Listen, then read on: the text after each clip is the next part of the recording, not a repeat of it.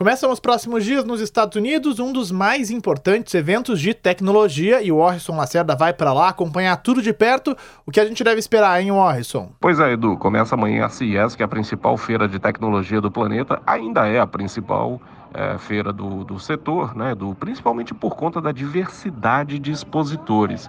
As Big Techs já faz alguns anos que não aparecem por Las Vegas, porque várias delas têm seus próprios eventos. Né?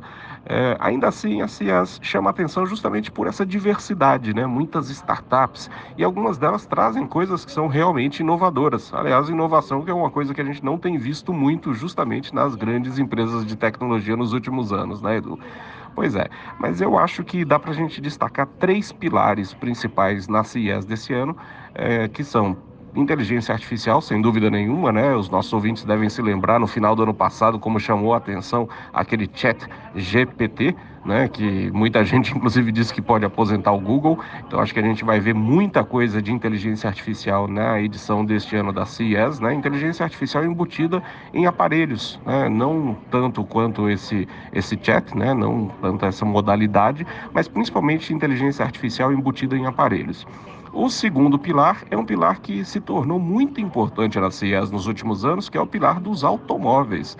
É, a, a, feira ela ganhou tanta força nesse segmento nos últimos anos, Edu, que muitas montadoras resolveram eleger a CES para mostrar suas novidades, especialmente no que diz respeito a carros conectados, carros autônomos, etc. e tal. Né? Então, é, repetindo essa tradição, a gente deve ver muita coisa aparecendo nesse segmento. E por fim, acho que é, sempre é uma tradição da CIES, a gente vai ver novidades, claro, né? para eletrodomésticos como televisores, é, que sempre vêm com imagens cada vez mais precisas, etc. e tal, novos recursos. Então, eu acho que essa parte de TV e de áudio também deve ser um dos destaques da edição desse ano. E claro, a gente vai voltar com as novidades do evento e falar bastante de tecnologia ao longo desse ano. Eu lembro a você, nosso ouvinte, que consegue acompanhar todas as colunas e informações no nosso site, o bandnewsfm.com.br, na aba colunistas, procura por tecnologia, que tem tudo lá.